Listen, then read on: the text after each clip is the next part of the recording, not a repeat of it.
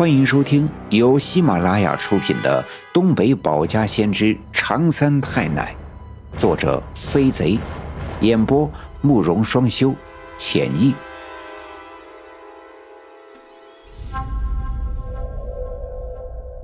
第二百四十五章：四方煞封印已撼动，我老爷面色藏危机。我觉得陈寡妇呀。绝对不是一个简单的疯子，因为我相信他和普通人不一样，他能看到一般人看不见的东西。记得第一次在我们家院子门口的一棵大杨树上看到百鬼夜行之前，就见到陈寡妇疯疯癫癫地从我们家的门口跑过去，边跑嘴里还边喊：“老鹰抓小鸡儿，老鹰抓小鸡儿，快跑快跑，老鹰来抓小鸡儿了！”其实，当时我还以为他只是疯人疯语的，所以并没有怎么在意。而第二次听见他喊这句话，就在前几天。我和奶奶半夜去刘老七家，走到他们家门口的时候，陈寡妇就在喊这句话。紧接着，我们便看到了成群结队的游魂野鬼。而如今。就在我站在门口对面的路边，冲着核桃干活的爷爷喊话的时候，身后再次传来陈寡妇的声音：“老鹰抓小鸡儿，老鹰抓小鸡儿，快跑快跑，老鹰来抓小鸡儿了！”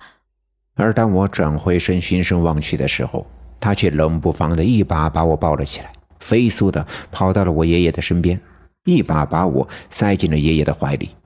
掉头继续向西跑去。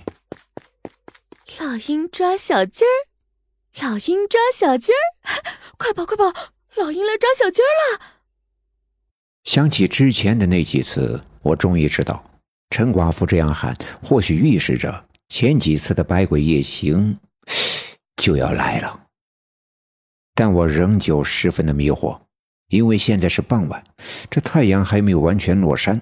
我们都知道游魂野鬼啊，只有在夜里才能出现。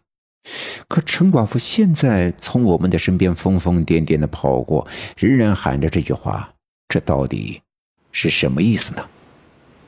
正在我迷惑不解的时候，突然刮起了一阵西南风，风特别的大，卷起地上的沙尘，吹打在我的脸上，像刀割一样的疼痛。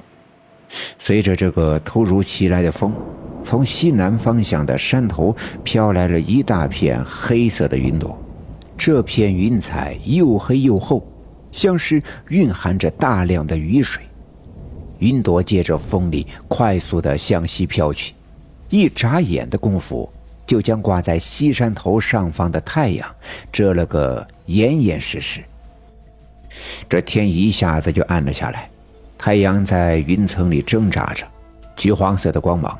从那黑色的乌云的边缘勉强的照射出来，于是黑色的云、红色的边，以及背后映射出的橘黄色的太阳的光，在天空中纠缠在一起。这样的景象从来没有过，让人看了心惊胆战，胸口十分的压抑。乌云越来越浓重，太阳最终不是他的对手。一咕噜身，屁滚尿流的躲在了西面的山头后面。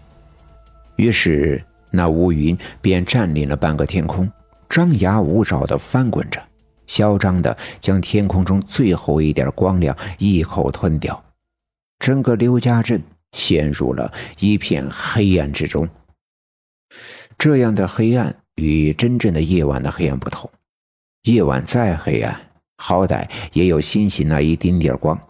甚至在大多数的日子里，月亮也挂在天上，所以真正的夜晚的黑暗大多都是朦胧的。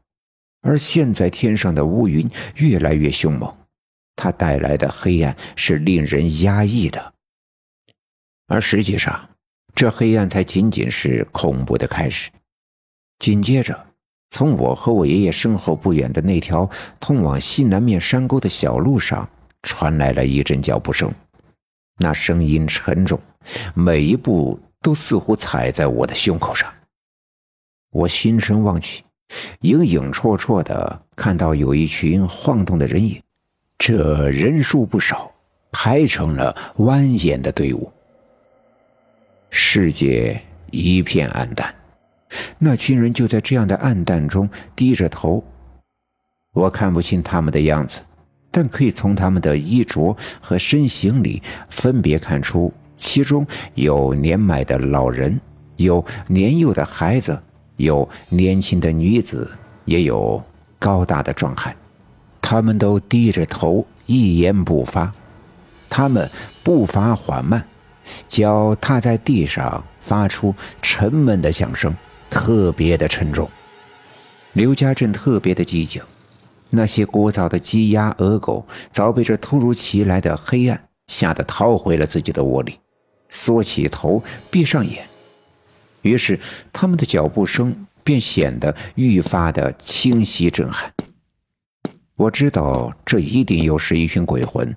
随着他们一步步的走近，我分明的感觉到了一阵阵寒气。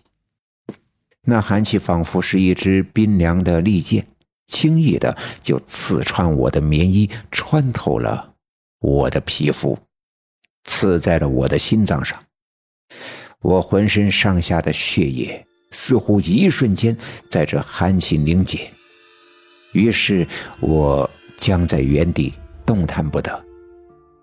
我猜的没错，他们的确是像前几次一样是夜行的鬼魂，但我爷爷却不能像我一样看到他们，感受到他们散发出来的寒气。他见我表情怪异，额头上伸出了细密的汗珠。眼睛直勾勾地望着西南方向的茅草小路，便知道发生了不好的事情。